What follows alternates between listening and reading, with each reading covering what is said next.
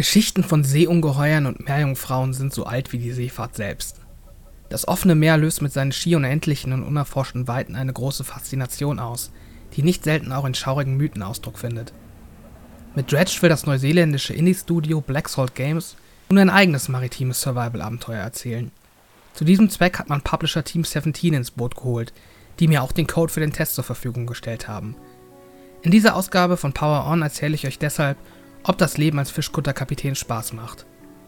Das Setting und die Story des Spiels fesselten über die gesamte Spieldauer. Doch worum geht's?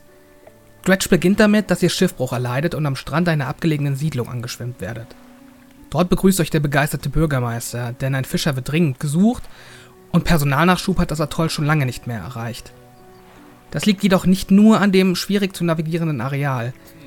Insbesondere bei Nacht zieht nämlich ein dichter Nebel auf, der euch in den Wahnsinn zu treiben scheint. Und außerdem noch weitere Schrecken verbirgt, die euch das Leben auf hoher See schwer machen. Das Spiel wirft so gleich zu Beginn viele Fragen auf, die bei mir die Lust geweckt haben, auf der Suche nach Antworten in See zu stechen. Was ist das nächtliche Unheil und wo kommt es her? Wer ist der Fremde im verlassenen Anwesen, den keiner zu kennen scheint? Und wieso sind so viele der Meerestiere krank oder sogar bis zur Unkenntlichkeit mutiert? Die Story erinnerte mich positiv an die Werke von bekannten Horror- und Thriller-Autoren. Ich denke dabei an Koryphäen wie H.P. Lovecraft und Alfred Hitchcock, aber auch an moderne Werke, wie beispielsweise die Filmografie von David Fincher oder Der Leuchtturm von Robert Eggers. Die Handlung wird vor allem durch die Dialoge mit den markant gezeichneten Bewohnern des Atolls erzählt. Neben dem Bürgermeister trefft ihr unter anderem diverse Fischhändler, eine alte Leuchtturmwärterin oder einen abgestürzten Piloten, für die ihr allesamt verschiedene Aufträge erledigt. Die Spielwelt selbst trägt aber auch zum Narrativ bei. Ihr bereist beispielsweise verfallene Ruinen oder sammelt auf dem Meer treibende Flaschenpost auf.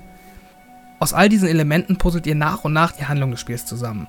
Das Spiel findet dabei eine gute Balance, euch die Story einerseits nicht vorzukauen, aber andererseits auch nicht so kryptisch zu werden. Mit etwas Aufmerksamkeit könnt ihr der Geschichte und ihren teils wirklich überraschenden Wendungen gut folgen und dem Mysterium um das maritime Grauen nachgehen. Übrigens, die Sorge vor zu viel Horror angesichts der genannten Vorbilder kann ich zumindest, naja, teilweise nehmen. Zwar kann es nachts durchaus schaurig und stressig werden, aber den ganz großen Grusel hat das Spiel bei mir nicht ausgelöst. Wer sich aber grundsätzlich vor dem offenen Meer und der großen Weite darunter fürchtet, also auch schon um Spiele wie Subnautica einen großen Bogen gemacht hat, ja, der sollte sich vielleicht doch vorsehen. Denn das ein oder andere Ungetüm könnte auch hier plötzlich aus den schwarzen Wellen auftauchen.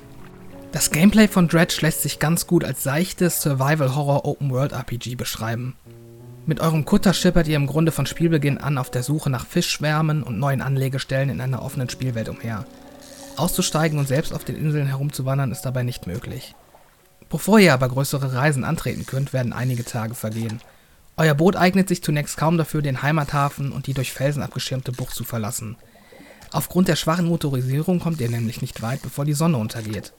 Und nachts werden die Gewässer wirklich gefährlich, denn irgendwas da draußen knabbert an eurer geistigen Verfassung. Eine zu lange Reise hat deshalb schwerwiegende Konsequenzen. Die Sicht wird schlechter, Felsen tauchen urplötzlich vor dem Bug auf und diverse Kreaturen versuchen euch zum Kentern zu bringen. Euer Geisteszustand ist ein entscheidendes Spielelement und wird deshalb auch jederzeit am oberen Rand des HUDs angezeigt. Nur eine üppige Portion Schlaf beruhigt euer Gemüt wieder und ermöglicht das sichere Befahren der Gewässer. Daher ist es wichtig, nie zu lange nach Einbruch der Dunkelheit unterwegs zu sein, sondern frühzeitig einen Anlegeplatz aufzusuchen. Es ist diese Kombination aus dem eher entspannten Fischer-Gameplay tagsüber und dem stressigen Geschicklichkeitstest bei Nacht, die den Reiz von Dredge ausmacht. Der Tag-Nacht-Rhythmus ist also das Fundament des Spiels. Doch wie funktioniert das genau? Hier haben sich die Entwickler ein wirklich cleveres System einfallen lassen, denn die Zeit verstreicht nur dann, wenn ihr selbst Aktionen ausführt, also beispielsweise mit dem Kutter umherfahrt oder angelt. Die Angelmechanik erscheint so auf den ersten Blick wie ein, naja, simples Quicktime-Event. Aber schon einzelne Fehler sorgen dafür, dass sich der Prozess in die Länge zieht und viel, viel Zeit vergeht. Und durch den cleveren Top-Down-Kamerawinkeln beim Angeln merkt ihr dann nicht immer, wie die Nacht hereinbricht und findet euch dann plötzlich mitten auf hoher See, weit weg vom nächsten Steg entfernt wieder. Und ja, das ist eine Situation, die wollt ihr auf jeden Fall nicht erleben. Nach Verrichten des Tagwerks kommt ein Gameplay-Loop zum Tragen, wie man ihn von anderen Survivor-Games kennt. Also mit dem durch Fischerei verdienten Geld könnt ihr dann euren Kutter bei Schiffbauern mit neuem Equipment ausstatten.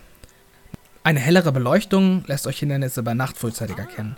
Mit einem stärkeren Motor überquert ihr weitere Distanzen und neue Angelrouten und Schleppnetze ermöglichen es euch, in speziellen Gewässern zu fischen. Mit grundlegenden Umbauarbeiten eures Rumpfes wird dieser stabiler. Ihr erweitert euren Frachtraum und schafft auch mehr Stauraum für eure Beute, die ihr übrigens auf spaßige Weise wie Tetris-Blöcke auf einem begrenzten Grid platzieren müsst. Insgesamt klappt das gut und motiviert, aber im Vergleich zu den bekanntesten Genrevertretern erscheint Dredge eher unterkomplex. Ihr solltet also keine Seefahrtsimulation erwarten, sondern eher ein unkompliziertes Spielerlebnis mit einer hohen spielerischen Taktung, das sich deshalb auch sehr gut für kürzere Sessions eignet. Für meinen Geschmack hätte es aber bei der Navigation auf hoher See ein wenig komplexer zugehen dürfen. Der Kutter bewegt sich stets unbekümmert von Wind und Wetter in die Richtung, die ihr vorgebt. Auch die Karte dürfte interaktiver sein. Zwar hat es mir sehr gut gefallen, dass diese nicht mit Icons und Symbolen zugekleistert ist, aber ich hätte mir gerne eigene Notizen gemacht über Orte mit wertvollen oder seltenen Fischen, Schiffswracks oder wichtig erscheinenden NPCs. Leider gibt es auch nur wenige zeitkritische Missionen, die euch dazu nötigen, nachts unterwegs zu sein. Dadurch kann man sich selbst eine Menge Spannung aus dem Spiel nehmen, wenn man stets frühzeitig schlafen geht. Die Möglichkeit, sich schon relativ früh aus brenzligen Lagen vorzuteleportieren, erscheint mir auch kontraproduktiv zum zentralen Aspekt des Tag- und Nachtwechsels. Mit der titelgebenden Dredge-Mechanik zieht ihr aber nicht nur Holz oder Metallschrott für eure Upgrades auf den Kutter. Die Hauptquest des Spiels schickt euch in vier entlegene, individuelle Areale, um dort je eines von vier mysteriösen Reliquien zu bergen. Jede Ortschaft stellt euch vor eigene Herausforderungen. Das verwinkelte Mangrovenlabyrinth etwa erfordert präzise Navigation, um nicht an den Wurzeln anzuecken. Im Korallenriff müsst ihr hingegen herausfinden, wie ihr einem gigantischen Anemonenmonster ausweichen könnt.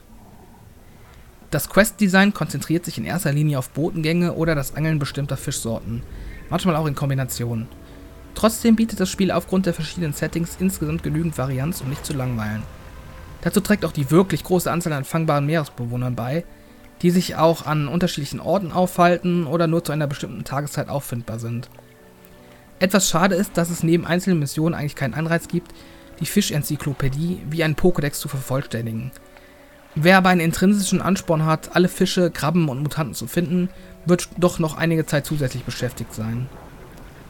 Optisch werden die Gebiete übrigens gut in Szene gesetzt. Der Artstyle ist hübsch und vermittelt jederzeit eine gute Übersicht und Atmosphäre.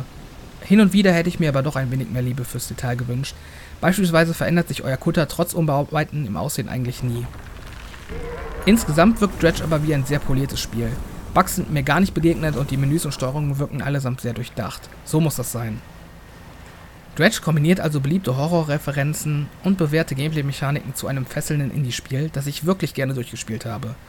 Insbesondere die Story hat mir gut gefallen und mich motiviert, immer wieder aufs Neue in sie zu stechen. Habt ihr Dredge schon gespielt oder wurde euer Interesse geweckt? Verratet mir eure Meinung zum Spiel gerne in den Kommentaren. Noch mehr Eindrücke zu aktuellen Games, ausführliche Spoiler-Talks und mehr findet ihr in den weiteren Ausgaben von Power On. Wenn ihr mehr sehen wollt, freuen wir uns über euren Support in Form von Likes und Abos. Alle Folgen findet ihr zudem übersichtlich sortiert auf unserer Webseite poweroncast.de.